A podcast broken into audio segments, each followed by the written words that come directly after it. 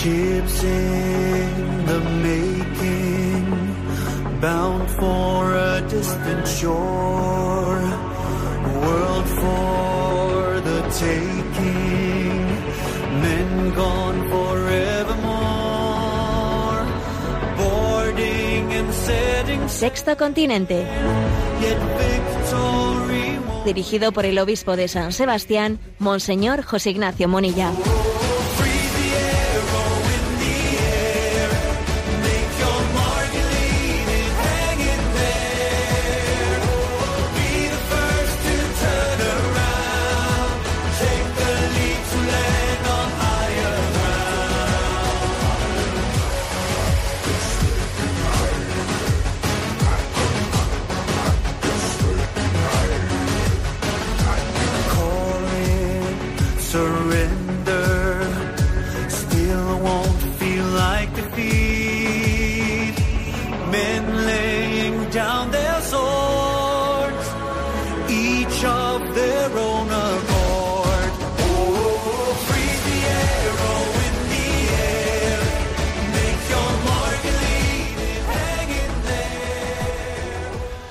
Un cordial saludo a todos los oyentes de Radio María. Un día más, con la gracia del Señor, nos disponemos a realizar este programa llamado Sexto Continente, que lunes y viernes de 8 a 9 de la mañana, una hora antes en las Islas Canarias, realizamos en directo Radio María España.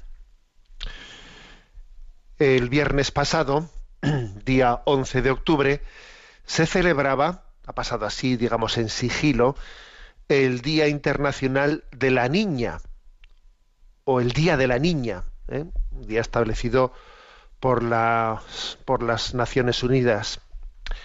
En ese día, bueno, se escucharon tenues voces eh, denunciando algunos, ¿no? De las lacras, de las lacras morales que existen. Todavía en el mundo contra la dignidad de las niñas, tales como la mutilación genital femenina llamada ablación, tales como el forzamiento a los matrimonios infantiles, tales como el apartar de la educación, del derecho a la educación a las niñas en distintos lugares del mundo, pero se le puso sordina, se le quiso poner sordina en ese día, pues a la existencia de un feminicidio, de un holocausto feminicida, feminicida que está aconteciendo en el mundo.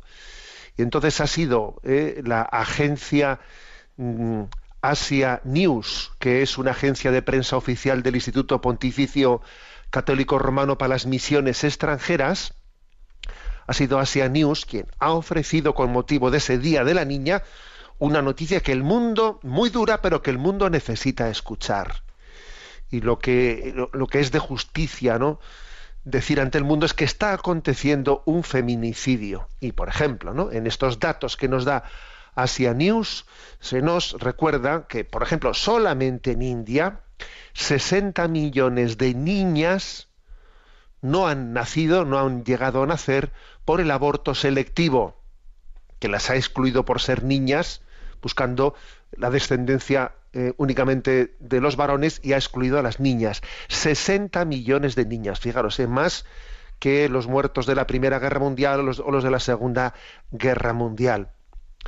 Unas 50.000 niñas son abortadas cada mes, 50.000 niñas al mes, en los últimos 10 años ¿eh? en la India, por la única razón de que son niñas, de que son mujeres y no, y no son varones, ¿no? Es un dato tremendo. ¿eh? En 132 pueblos de la India, en los últimos tres meses, no ha nacido ninguna niña. Todos nacen niños. No ha nacido ninguna niña, ¿no? Por motivo de este aborto selectivo. Bueno, mmm, como os podéis imaginar, esto no pasa únicamente en la India, pero es verdad que quizás es el país más emblemático, ¿eh? Más emblemático de este aborto, aborto selectivo.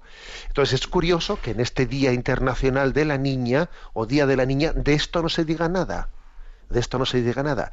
Incluso es curioso que determinadas asociaciones, ONGs, que luchan contra el, eh, pues, el matrimonio infantil contra la ablación, etcétera, de este tema no digan nada. ¿Por qué? Pues porque aquí hay una, pues una, algo inconfesable, ¿no? Algo inconfesable, pero que es absolutamente cierto, que es que el aborto se ha manifestado como profundamente antifemenino. Fíjate, ¿no? En lo que era la bandera de la liberación de la mujer, ese aborto que se presentó como la, la, bandera de ese feminismo que entendía que a la mujer hay que liberarla. Fíjate tú lo que son las cosas, el aborto, aparte de otras consideraciones, se ha demostrado con el decurso del tiempo profundamente antifemenino. Y ya no solo porque la segunda víctima del aborto, obviamente, es la, es la madre, ¿eh? la segunda víctima del aborto es la madre, y detrás de la inmensa mayoría de los abortos existe eh, pues una, una profunda presión ¿no? machista que se quiere sencillamente pues liberar de cualquier responsabilidad de lo que es la paternidad, ¿no? La mayoría, nos, hemos, los que somos confesores lo hemos visto, es que en muchísimos, ¿no? De los abortos existe, pues una, eh, pues un machismo encubierto detrás de muchos, de muchos abortos. ¿eh? Esto, esto, esto, ha sido así. ¿eh? No, no, serán todos los casos, obviamente, pero vamos, digámoslo claramente, el aborto es una creación machista, ¿eh? Profundamente machista, es profundamente antifemenino y paradójicamente ¿eh? determinado feminismo lo enarboló como una bandera de liberación de la mujer y ahora el decurso del tiempo ha demostrado que es profundamente antifemenino. Y nadie dice nada y todo el mundo se calla y mira para el otro lado. Y fíjate tú eh, qué holocausto antifemenino está eh, teniendo lugar, está aconteciendo. Bueno, pues ha sido Asia News, esta agencia, la que ha difundido pues estos datos hechos públicos por la ADF Internacional, Alliance Defending Freedom Internacional, que nos, nos, dice lo que ocurre en la India. Ojo, como digo, como he dicho antes, lo que ocurre en la India no únicamente ocurre en la India. Y además en la India, teóricamente, claro, está prohibido el aborto mm, selectivo, pero claro, si tú proclamas que se puede abortar eh, libremente, a ver tú cómo vas a poner puertas al campo. O sea, si el aborto es un derecho, como se dice aquí en España, ¿no? Si el aborto es un derecho, ¿cómo va a ser un derecho por una causa y por la otra no quiero? Si es la libre voluntad del que aborta. Es que al final, eh, a ver, es, imp es impensable prohibir el aborto selectivo al mismo tiempo que se dice que el aborto es libre. A ver, eso, eso, la cuadratura del círculo no existe. ¿eh? si no existe un bien moral al cual nuestra voluntad esté eh, requerida ¿no? a adherirse, adecuarse, pues entonces es imposible, es imposible defender la dignidad, ¿eh? se hace imposible defender la dignidad de esas niñas que en un holocausto sin precedentes están siendo sacrificadas por la, por la sola razón de ser mujeres. A ver, vamos a repetirlo. Por la sola razón de ser mujeres. Claro que, claro que por la sola razón de ser débil y de, y de no poder defenderse ya sería una auténtica barbaridad, ¿no? El que alguien sea, eh, el que el, alguien no sea deseado, por la sola razón de que alguien no sea deseado, ¿eh? que sea eliminado, vamos, eh, ya, ya es terrible. Bueno, pues esta es una noticia que acontece al mismo tiempo, bueno, pues que que continúa ¿no? esa campaña de 40 días por la vida. Creo que estamos en la tercera semana ¿no? de esa campaña que a través de la oración, el ayuno y la vigilia pacífica en que se realiza en la puerta de, de muchas clínicas abortistas está teniendo lugar. En este momento en Madrid, anteriormente se realizó en Málaga y en Barcelona y bueno, pues ahora pues en Madrid se realiza de una manera especial estas 40 días por la vida en la que en, la que campaña en la que también están teniendo lugar rescates, sí, rescates concretos de personas que se han acercado a esas clínicas abortistas y allí se encuentran eh, se encuentran con, con alguien providencialmente puesto en el camino de su vida que les abre una puerta, les abre una ventana, ¿no? a la esperanza de vida. Y hay vidas que se están salvando sencillamente porque se les da la oportunidad, ¿no? Decir, hay esperanza, hay esperanza. Bueno, pues por lo tanto, eh, hacemos, hacemos de esta Radio María un altavoz para denunciar un genocidio, un feminicidio, un feminicidio. Vamos a acordarnos de María, del seno de María, que fue el seno en el que la vida estuvo más segura, y proclamamos el derecho de todo niño concebido y todavía no nacido a tener un seno como el de María, ¿no? En el que la vida fue profundamente acogida, amada, custodiada eh, para la vida del mundo. Necesitamos de esos niños. Esos niños forman parte del bien del bien que este mundo está, está esperando. Aquí no sobra nadie, no sobra nadie. El don de Dios, que es el don de la vida, lo necesitamos, ¿no? Para que este mundo crezca y camine hacia la justicia. Sexto Continente es un programa que tiene la interacción con los que son usuarios en redes sociales, en Instagram y en Twitter, con la cuenta arroba obispo munilla en Facebook con el muro que, lleva mi nombre personal de José Ignacio Monilla. Recuerdo que hay una página web multimedia www.enticonfio.org en la que tenéis entrelazados pues todos los recursos de evangelización que hemos ido generando y los programas anteriores de Sexto Continente están a vuestra disposición tanto en el podcast de la página web de Radio María como en esta página a la que me he referido en ticonfio.org. Allí en ese canal de iVox allí pues están los programas ¿no? anteriormente realizados. Bien, otra noticia de alcance importante, que es, también es una de esas noticias que conmueve la vida de la Iglesia. Ayer, día 13 de octubre, pues eh, en, la, en, la, plaza de San Pedro, repleta de fieles que allí acudieron, tuvo lugar la canonización de cinco nuevos, cinco nuevos santos, cinco hijos de la Iglesia, algunos de ellos, pues desde nuestros parámetros geográficos, pues nos puede sonar más conocidos o más desconocidos.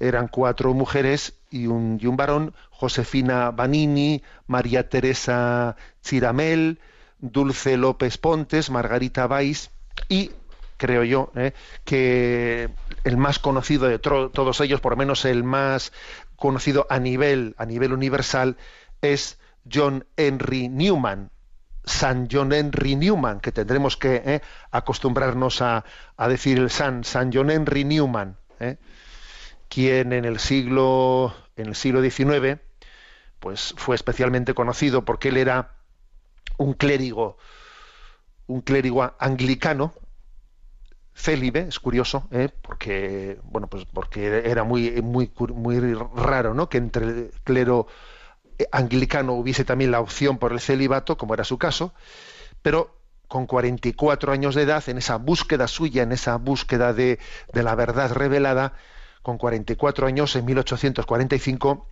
lo dejó todo, dejó su brillante carrera intelectual y se hizo católico. Bueno, pues eso supuso para él, ¿no?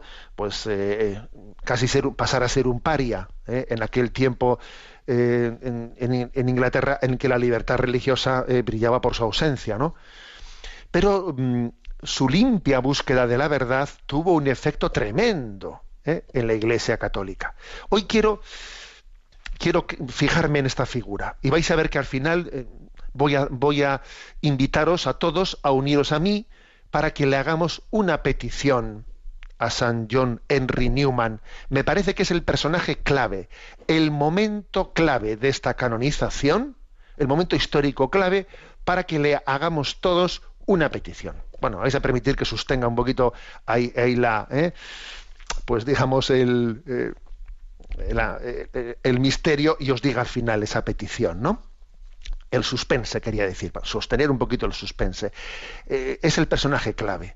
Después de su, su, conversión al catolicismo, hubo unos 300 más o menos ingleses que de alto nivel, alguno social, cultural sobre todo, que también se hicieron católicos. O sea, su, su conversión arrastró unos 300 intelectuales en aquel momento y luego, eh, vamos, en, este siglo posterior han sido miles y miles de personas las que desde la lectura de sus obras, eh, han dado el paso del protestantismo al catolicismo del anglicanismo al, catolicismo. ¿Por qué? Porque es un alma que tiene, a mí me recuerda mucho, os voy a decir una cosa, ¿eh? me recuerda mucho el alma de Benedicto XVI, la de San John Henry Newman, que por cierto Benedicto XVI fue quien le beatificó en uno de sus viajes allí a Inglaterra.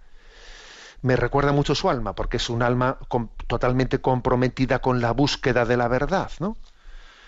Bueno, mm, ¿qué, podíamos destacar de San John Henry Newman? Antes de que os desvele un poco ese suspense de qué le vamos a pedir. Bueno, algunos han dicho que así como habrá santos que son santos de los pobres, eh, santos del ordinario, de la vida ordinaria, Santa Teresa de Calcuta, pues, pues oye, pues es la santa de los pobres. San, José María, pues eh, de la santificación de la vida ordinaria, de santos de la alegría, San Francisco de Sales. Bueno, ¿por qué podríamos, no? ¿Por qué podría pasar, eh, pues San John Henry Newman a la historia si hubiese que elegir alguna alguna característica? Bueno, pues alguno ha dicho que podría ser el santo de la ami- amistad. ¿eh? porque fijaros, él se han recogido 20.000 cartas suyas de bueno, que él las cultivaba mucho el género epistolario, ¿no? Pues para relacionarse con sus amistades, ¿no? 20.000 cartas. Podía ser el santo de la amistad, porque mantuvo una profunda amistad. ¿Hace cuánto tiempo has escrito tú una carta a un amigo? ¿Eh? Eh, Permitidme esta pregunta. ¿Cuántos, ¿Hace cuánto tiempo nos hemos escrito y nos hemos hablado de lo que llevamos en el corazón? ¿Qué apostolado tan grande podemos hacer abriendo nuestra alma, escribiendo ¿no? a nuestros amigos? ¿no? Bueno, podría serlo perfectamente también como un santo de los periodistas, porque él escribió muchas revistas, periódicos, pero quizás, ¿no? Quizás especialmente lo que, lo que llame la atención en él es una búsqueda de la verdad, como he dicho antes, ¿eh? búsqueda de la verdad. Y lo hace mm, yendo a las fuentes, a la Sagrada Escritura, a los padres de la Iglesia. Él se da cuenta yendo a los orígenes de la Iglesia, a los padres de la Iglesia, dijo, anda, pero si en los primeros siglos, a ver, la Iglesia siempre fue católica. A ver, lo que mantiene la Iglesia católica es lo que los padres de la Iglesia mantenían en los primeros siglos, ¿no? Él yendo a las fuentes se da cuenta de que, a ver, la plenitud de la, re- de la, de la verdad, la plenitud de la revelación está custodiada en la Iglesia católica, ¿no? Así él lee con avidez a los padres de la Iglesia eh, con esa convicción de que, eh, de que está yendo a las fuentes, a las fuentes de la verdad, ¿no? Y también es muy de destacar que esa búsqueda de la verdad está muy ligada a la primacía de la conciencia, o sea, al respeto, a- él entiende que la conciencia es la presencia oculta de Dios en nuestra vida y tenemos toda una obligación, cada uno tiene una obligación de ser fiel a la verdad que ha descubierto en su conciencia. ¿eh? Y de hecho, la definición que él hace de conciencia la ha asumido el catecismo de la Iglesia Católica. ¿eh? Ese catecismo publicado en el año 1992 por San Juan Pablo II y que ha sido tan y que sigue siendo no explicando explicado aquí en Radio María la definición de conciencia es San John Henry Newman ¿eh? la que la ha dejado para la posteridad ¿eh? así como Santa Teresita de Lisieux le, entrega a la Iglesia una definición de qué es la oración, bueno, pues San John Henry Newman le da una definición de qué es la conciencia y el catecismo la entrega. Es una definición de conciencia que proviene en gran medida de una carta que él escribió eh, al duque de, Norfolk ¿eh? y que, bueno, pues que, r- subraya frente a la tendencia individualista que existe hoy en día, él dice que la conciencia la define como la voz de Dios en nosotros. Mientras que ahora está de moda considerar, dice San John Henry Newman, como una creación del hombre, él dice, no, la conciencia no es una creación del hombre, es la voz de Dios en nosotros. Dice, la conciencia es el vicario original de Cristo. Fíjate tú lo que dice, esa conciencia ante la que tú tienes que rendir, rendirte a la verdad descubierta en tu conciencia, esa conciencia es el vicario original de Cristo. Es la voz de Dios dentro de nosotros. Por eso Él es sobre todo alguien que, que- es una, me parece que es un don de Dios su canonización en este momento, ¿no? ¿Y qué es lo que me atrevo a encomendarle? ¿Qué es lo que os pido a todos que os unáis a mí eh? para pedirle, porque todos aunan nuestra oración realizada de esta manera comunitaria, sin duda va a tener una gran fuerza. ¿eh? Yo lo que me atrevo a pedirle y os pido que, os unáis es que en este momento complicado y delicado de la vida de la Iglesia, en medio de un notable confusionismo ¿eh? que se está generando, en torno a la celebración del Sínodo de la Amazonia, en torno a esa expectación de que si los obispos alemanes mantienen un pulso eh, con la Santa Sede en la celebración de ese sínodo, de ese sínodo de Alemania, en medio de este momento de confusionismo notable, vamos a pedirle a San John Henry Newman que seamos siervos de la verdad, siervos de la verdad revelada y custodiada y puesta en manos de la Iglesia para ser custodiada, siervos de esa verdad, que seamos fieles a esa gran encomienda que Dios le hizo a su Iglesia, ¿no? De encomendar esa verdad para que las puertas del infierno no no prevalezcan no sobre la Iglesia, sino que esa promesa de indefectibilidad que Jesús hizo a Pedro se cumpla en este momento histórico. Las puertas del infierno no podrán contra la Iglesia. Vamos a pedirle esto a San John Henry Newman nos, nos unimos todos en esta petición. ¿eh? Vamos a rezar juntos y, os pido que os unáis a mí en este Padre nuestro. Padre nuestro que estás en el cielo, santificado sea tu nombre. Venga a nosotros tu reino. Hágase tu voluntad en la tierra como en el cielo. Danos hoy nuestro pan de cada día. Perdona nuestras ofensas, como también nosotros perdonamos a los que nos ofenden no nos dejes caer en la tentación y líbranos del mal. Líbranos del maligno. Amén. Vamos a escuchar esta una canción, una canción que pone pone voz a una oración de John Henry Newman. Es una oración escrita por él, Luz Amable, y dice así, ¿eh? como está en inglés, os la, os la leo en castellano. Está escrita por él el 16 de junio de 1833. Guíame, luz amable, entre tanta tiniebla espesa. Llévame tú. Estoy lejos de casa. Es noche prieta y densa. Llévame tú. Guarda mis pasos. No pido ver confines ni horizontes, solo un paso más me basta. Yo antes no era así. Jamás pensé en que tú me llevaras. Decidía, escogía, agitado, pero ahora llévame tú. Yo amaba el lustre fascinante de la vida y aun temiendo sedujo mi alma el amor propio. No guardes cuentas del pasado si me has librado ahora con tu amor, es que tu luz me seguirá guiando entre páramos, barrizales, socavones y malezas, hasta que la noche huya y con el alba estalle la sonrisa de los ángeles, la mirada de tu madre que anhelo desde siempre. Qué oración, queridos hermanos, esta de San John Henry Newman, en la que él ya estaba barruntando su necesidad de conversión. Llévame tú.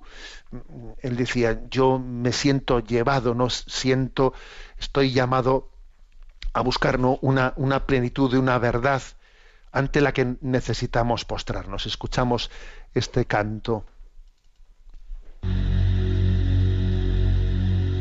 Lead kindly light amid encircling gloom. Lead thou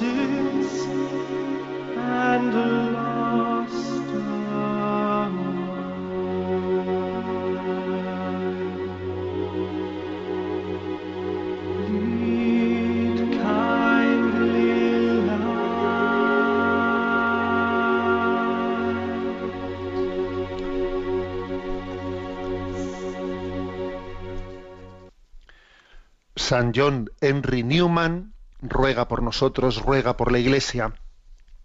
Y por supuesto nos encomendamos también el resto de los canonizados, Santa Josefina Banini, Santa María Teresa Chiramel, Santa Dulce López, Santa Margarita Valls. Bueno, continuamos en nuestra andadura y ahora quizás, a ver, os voy a dar una de esas sorpresas. Ahora nos remitimos hace un año, algo más de un año, marzo del 2018, vamos para atrás, se cumplían 50 años del aniversario de la muerte del Padre Pío, y entonces el Papa Francisco hizo dos visitas, ¿no?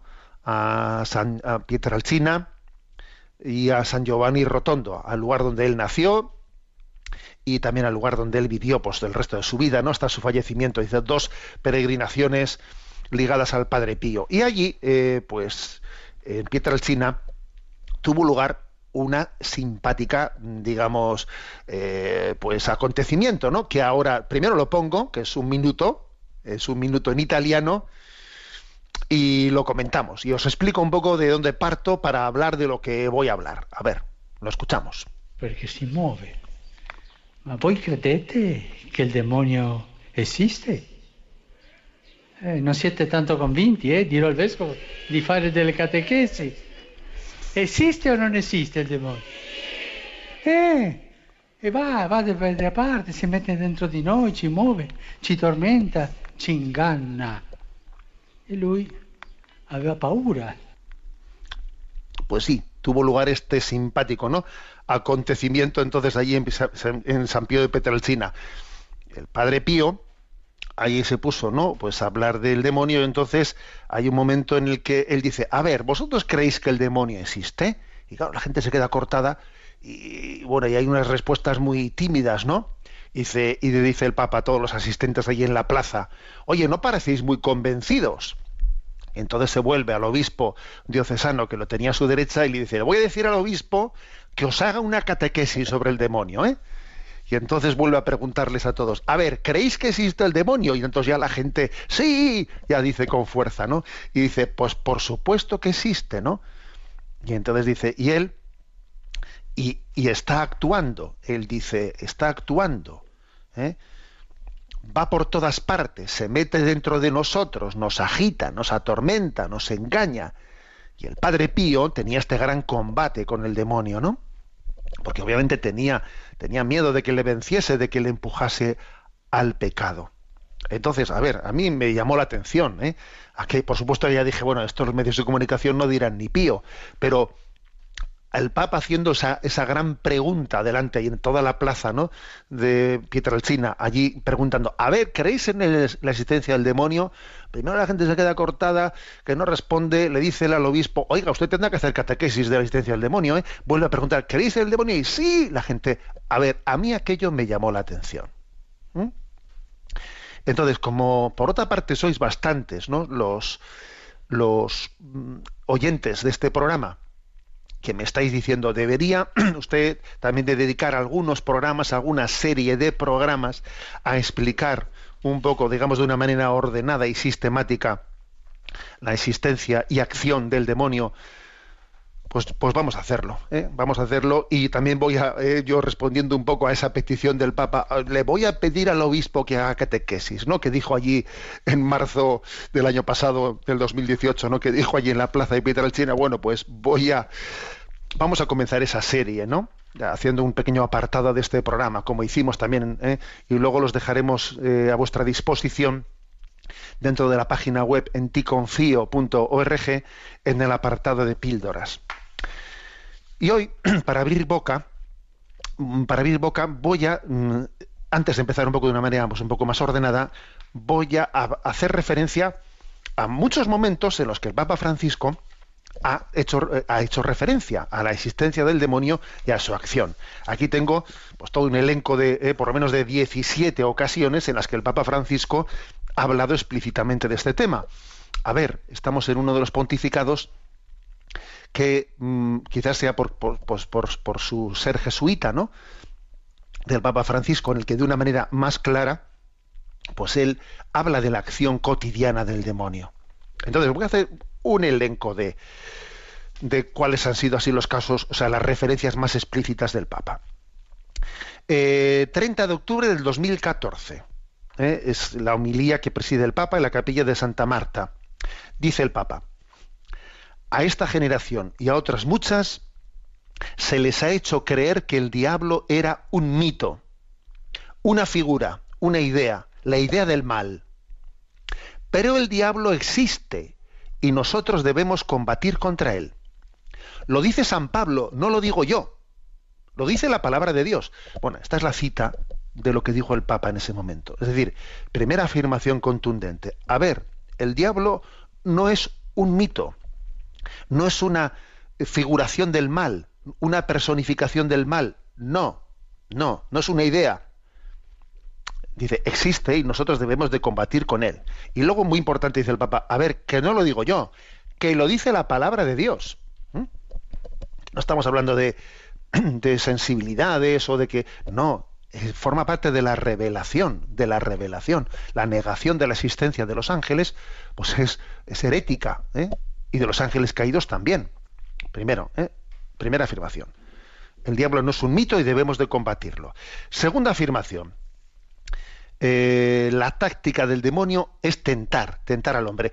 11 de abril de 2014, el Santo Padre explica que así como el demonio tentó a Jesús tantas veces y Jesús sintió en su vida las tentaciones, así también nosotros somos tentados, ¿no?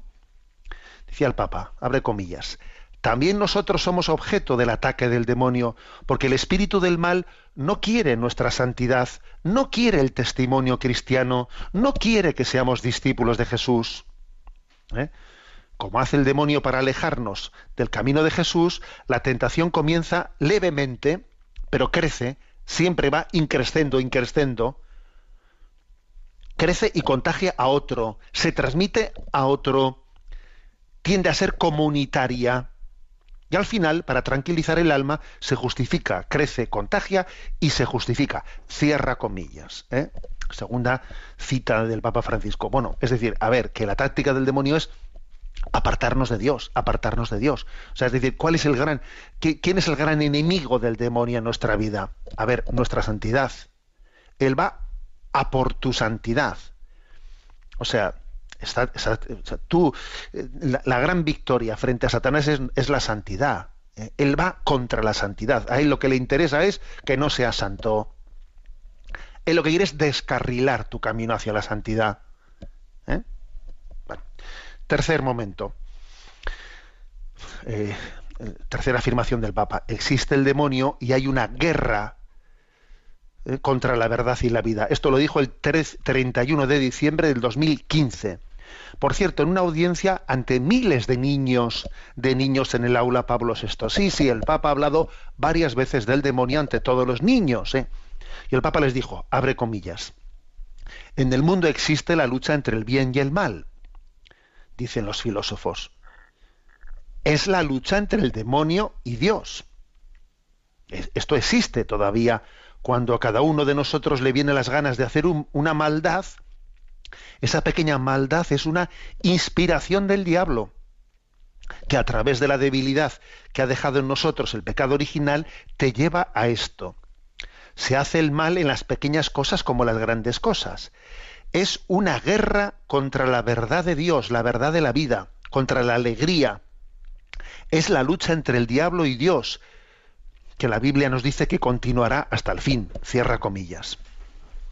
Bueno, entonces como veis, el Papa con, claridad dice, a ver, nuestra tendencia al mal está inspirada por el demonio y en el fondo aquí hay una gran batalla, una gran ba- batalla contra la verdad y la vida.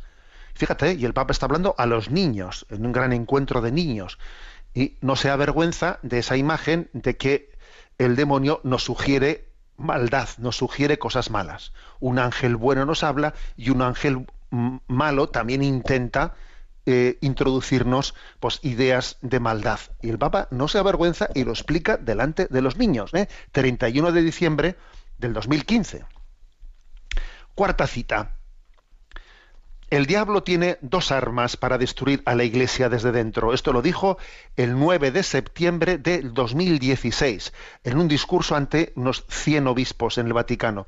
Francisco les dijo que, abre comillas, las divisiones son el arma que el diablo tiene a la mano para destruir a la iglesia desde dentro. Tiene dos armas, pero la principal es la división. La otra es el dinero. El diablo entra por las rendijas y destruye con la lengua, con los chismes que dividen y el hábito de chismorrear, que es una especie de terrorismo. El chismoso es un terrorista que lanza la bomba, el chisme para destruir. Por favor, luchen contra las divisiones, porque es una de las armas que tiene el diablo para destruir a la iglesia local y la iglesia universal. Cierra comillas. Hasta, bueno, fijaros qué cita del Papa, ¿eh? En la que ha dicho, a ver, el diablo tiene dos armas. Dice, ¿eh? divisiones y el dinero, pero aquí se centra sobre todo en la primera, en las divisiones, que tienen al chismorreo como instrumento para dividir. Dividir, diablo es el que divide, el que divide, a chismorrear, a hablar mal unos de otros, dale que te pego, dale que te pego.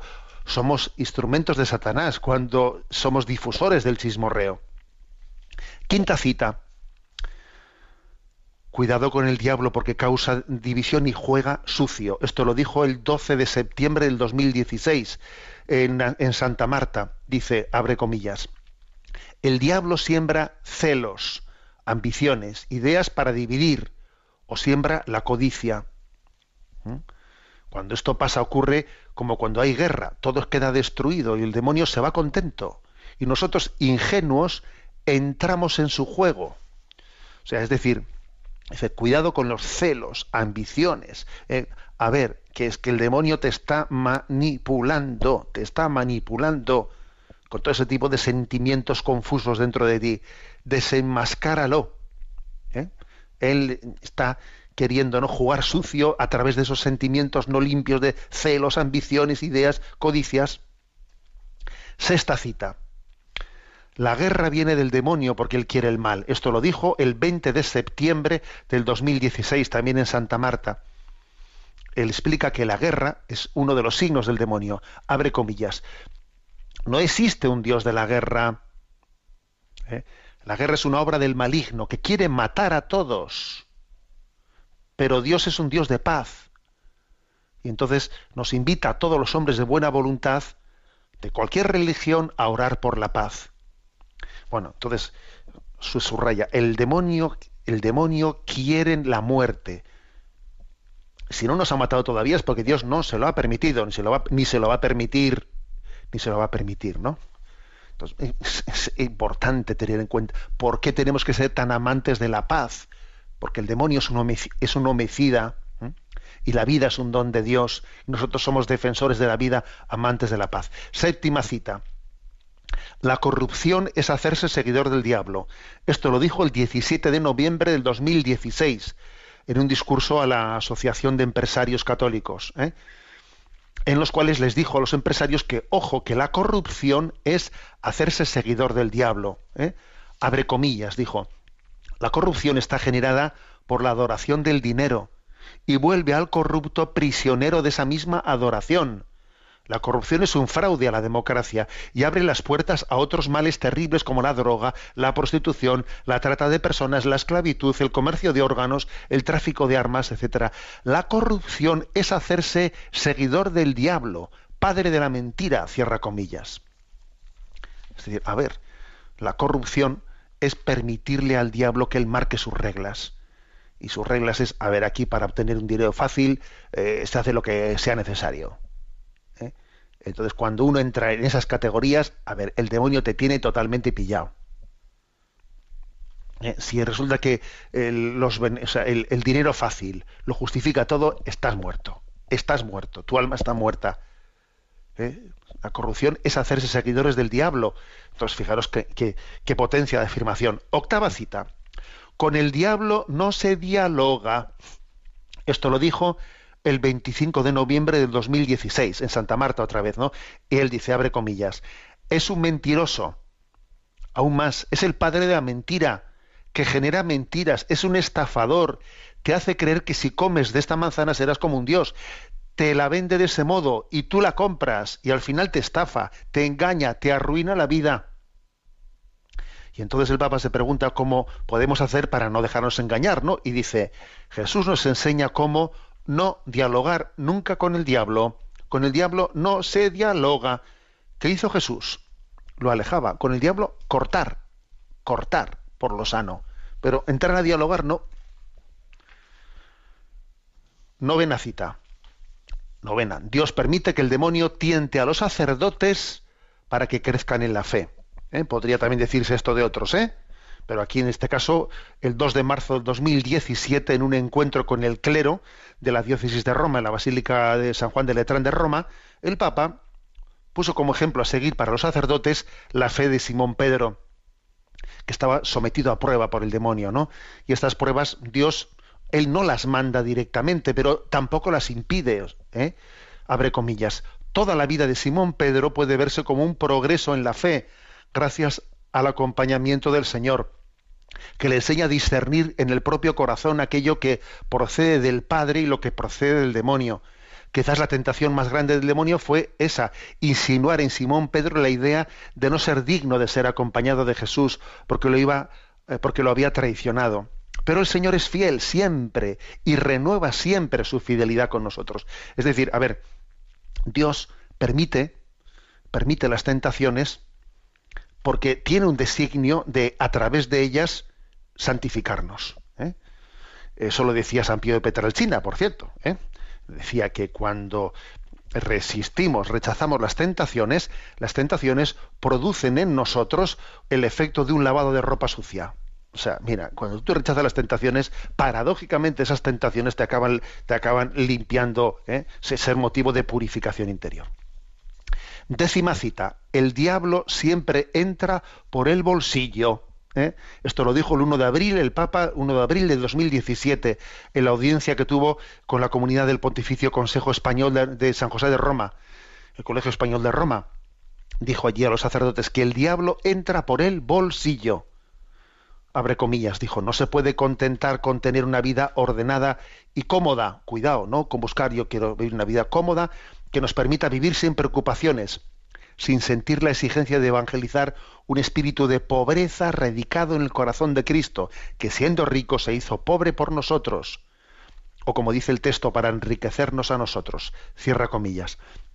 O sea que es que es muy importante cultivar el deseo de pobreza, de desprendimiento, de austeridad, que como uno eh, esté instalado en la comodidad, bueno, el demonio entra por el bolsillo. 11. Undécima cita del Papa, ¿no? ¿Qué hacer si el demonio te seduce? Y el Papa da algunas recomendaciones. Esto fue el 13 de octubre del 2017, también en Santa Marta, alentando a los fieles a estar vigilantes frente a las tentaciones y actuaciones del demonio que lentamente busca cambiar los criterios de nuestra vida para llevarnos a la mundanidad. Él se mimetiza en nuestro modo de actuar y nosotros difícilmente nos damos cuenta. O sea, cierra comillas. O sea que es muy importante estar vigilando porque el demonio nos va poco a poco mundanizando, te va haciendo pensar como este mundo, te va haciendo sentir como este mundo, el mundo, el demonio te mundaniza. Ojo, ojo al tema. Uno tiene que estar siempre descubriendo si mi corazón sigue ¿no? el espíritu de Cristo o si se está mundanizando. Duodécima cita del Papa. Advertencia sobre Satanás. Está hecha el 13 de diciembre de 2017. Dice, el diablo no es una cosa difusa, sino una persona, un ser personal, con quien no se debe dialogar. Con Satanás no se puede dialogar. Porque si comienzas a dialogar, estás perdido. Es más inteligente que nosotros. Te rodea, te rodea, te hace dar vueltas a la cabeza y estás perdido. Bueno, cierra la cita. Bueno, como veis, esta, esta, repite un poco algo que había dicho en otro momento, pero eh, en este no dialogar diciendo, mira, el demonio es más inteligente que nosotros, es un ángel y, y tiene una naturaleza superior. Por eso no puedes entrar en el juego de ponerte allí cara a cara a discutir, porque te, te va a liar la cabeza. Tú agárrate a la sencillez del Evangelio, ¿eh? que es tu fuerza. Decimotercera cita Allí donde está la Virgen no entra el diablo. Fijaros esto, ¿eh? En la Basílica Santa María la Mayor de Roma, el 29 de enero del 2018, dice el Papa, allí donde la Virgen habita, el diablo no entra en esa casa.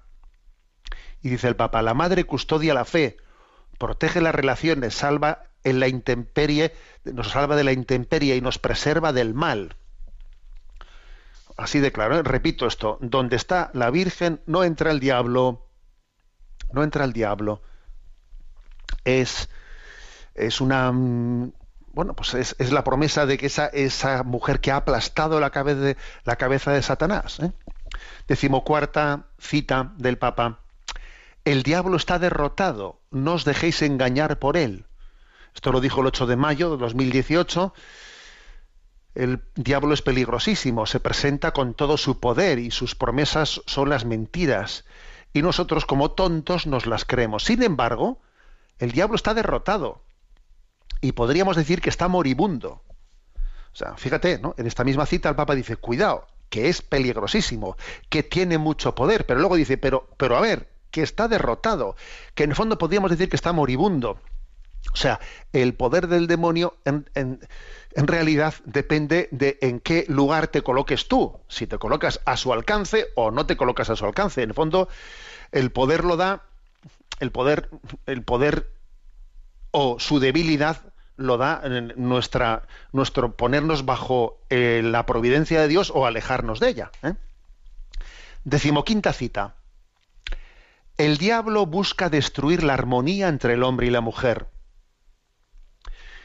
Bueno, esto lo dijo el 1 de junio de 2018 en Santa Marta, eh, advirtiendo de que el demonio continúa persiguiendo y atacando para destruir la armonía entre el hombre y la mujer y denunció una vez más las colonizaciones ideológicas, en una referencia a la ideología de género, en la que, claro, lo que se busca es una dignificación de la mujer eh, mm, luchando contra el hombre. Es una especie de. Hemos pasado de la lucha de clases a la lucha de sexos, ¿no? O sea, de repente ahora eh, la lucha entre pobres y ricos de Carlos Marx ahora pasa a ser una lucha entre eh, pues, los, géneros masculino y femenino. Y entonces la dignidad de uno. A ver, eso es una. Pero vaya gol, vaya gol que intenta meter el demonio, ¿no? En esa, en esa falsa concepción. No.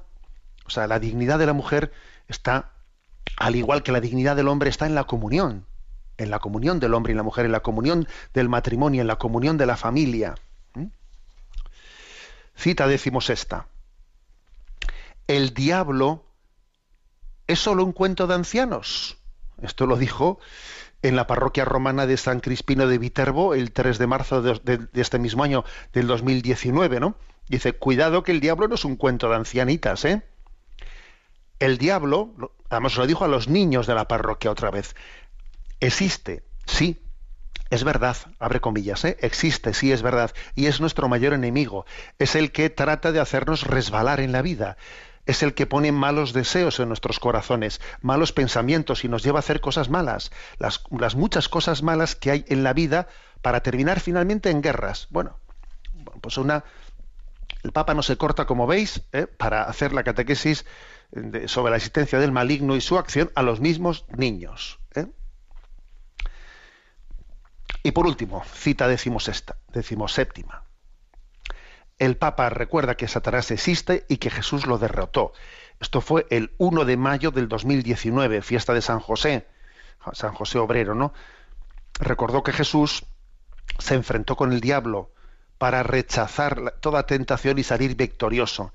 Explicó que la vida pública de Jesús comenzó con la tentación frente a Satanás. Mucha gente dice, dice el Papa, ¿no? Pero ¿por qué hablar del diablo que es una cosa antigua? El diablo no existe. Y responde el Papa, no, mira, mira lo que te enseña el Evangelio. Jesús se enfrentó al diablo, fue tentado por Satanás y le venció en su respuesta, ¿no? Sea, es decir, es como el Papa recuerda que la expulsión por parte de Jesús de Satanás fue uno de los signos de la llegada del reino de Dios a nosotros. ¿eh? Jesús dice, el reino de Dios ha llegado. Dice, mira, los ciegos ven. ¿eh? Y Satanás, o sea, los, y los, los, mm, los muertos resucitan. Y Satanás es expulsado. La curación de los enfermos, la resurrección de algunos muertos y la expulsión de Satanás eran los signos definitivos de que el reino de Dios había llegado en Jesucristo. Bueno, en definitiva, que haremos una, ¿eh? una sección, me ha parecido en este momento sencillamente eh, pues una, una presentación primera de cómo el Papa Francisco tiene, ¿no? Ha tenido, yo creo que la, la clarividencia de, de denunciar, ¿no? De, de- claramente ante, ante este mundo la acción, la acción del demonio y haremos una, de una manera ordenada una sección en este programa de Sexto Continente durante unos pocos programas para exponer cuál es la doctrina de la Iglesia a este respecto de una manera más sistemática. Muy brevemente, a ver, tenemos el punto del DOCAT 159. ¿Cuál es el objeto de la economía? El objeto de la economía es el suministro material de todo aquello que nos hace falta para vivir. Pero dado que los recursos, materias primas, maquinaria, tierras, mano de obra, son escasos, tenemos que crear órdenes económicas u organizar la, la economía para que su uso sea lo más racional y eficiente posible. El hombre libre es autor, centro y fin de toda la vida económica. Como en cualquier otro ámbito, en la vida social deben respetarse y promoverse también la dignidad de la persona humana y el desarrollo del bien de toda la sociedad. Bueno, eh, aquí como veis, yo creo que eh, después de haber explicado en el punto anterior qué entendemos por economía, aquí hace de cuál es el objeto de la economía, en donde, claro, pues explica de una manera muy sencilla, estamos hablando de una ordenación de los recursos económicos, materias primas, maquinarias, tierra, manos de obra, para que de una manera ordenada, ordenada, tengan un, uso racional y eficiente para, para el común de la sociedad. Bueno, del común de la sociedad y el común de las generaciones, ¿no? Aquí hay que hablar, aquí yo creo que aunque no se utilice la palabra, podríamos hablar de lo de- del famoso término que se ha hecho famoso, ¿no? Pues en los últimos años de sostenibilidad. A ver, las cosas tienen que ser sostenibles. O sea, tenemos que hacer una, una organización, mm, pues por ejemplo, del de, de la manera de organizar la, la economía que no genere ahora una burbuja en este momento, una burbuja que es súper artificial, eh, pues de repente tenemos aquí un aparente crecimiento económico de no veas tú, y luego pum, y luego viene pues una recesión. A ver, eh, la, la economía tiene que ser, tiene que ser ordenada en parámetros sostenibles, sin que esa tentación de, de una de un lucro fácil a corto plazo termine por, por, mi- por minar el terreno de la economía. La sostenibilidad es muy importante.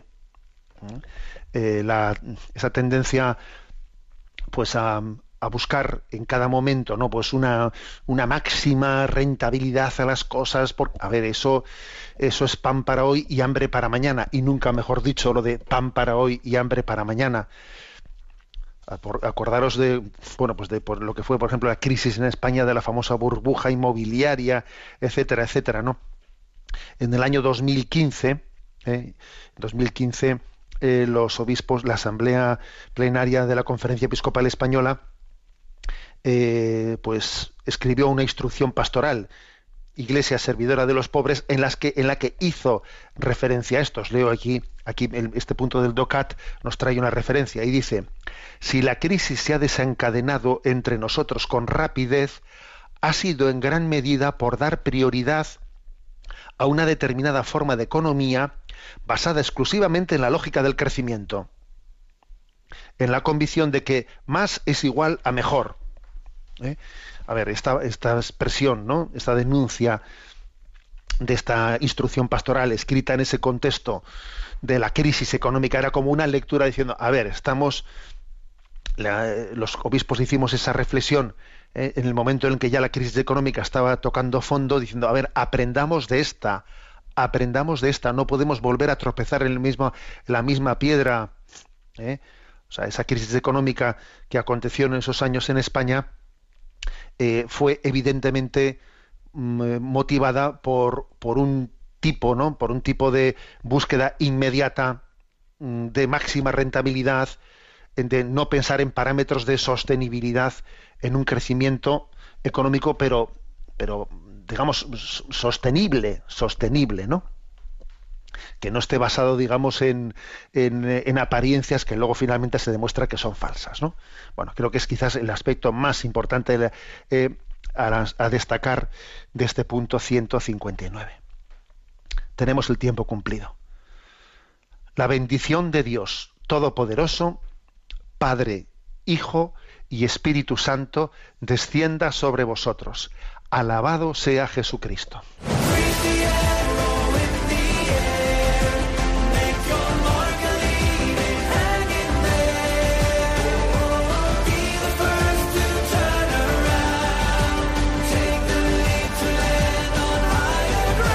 Así finaliza en Radio María, Sexto Continente, un programa dirigido por el obispo de San Sebastián, Monseñor José Ignacio Monilla.